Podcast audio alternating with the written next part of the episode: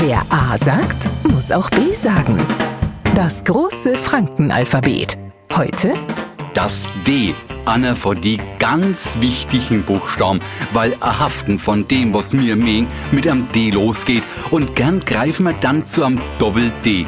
Na, nicht wer jetzt die Auswärtigen denken könnten, Dodden, Datschen oder das heilige Darum. Das Gegenteil, also das, was man nicht mögen, wäre no der Doldi, der Trampel oder a Doscht. Und nur was macht der fränkisches D total wichtig. Aber dort drauf gehen wir ein, wenn wir beim T angekommen sind. Wer A sagt, muss auch B sagen. Morgen früh der nächste Buchstabe.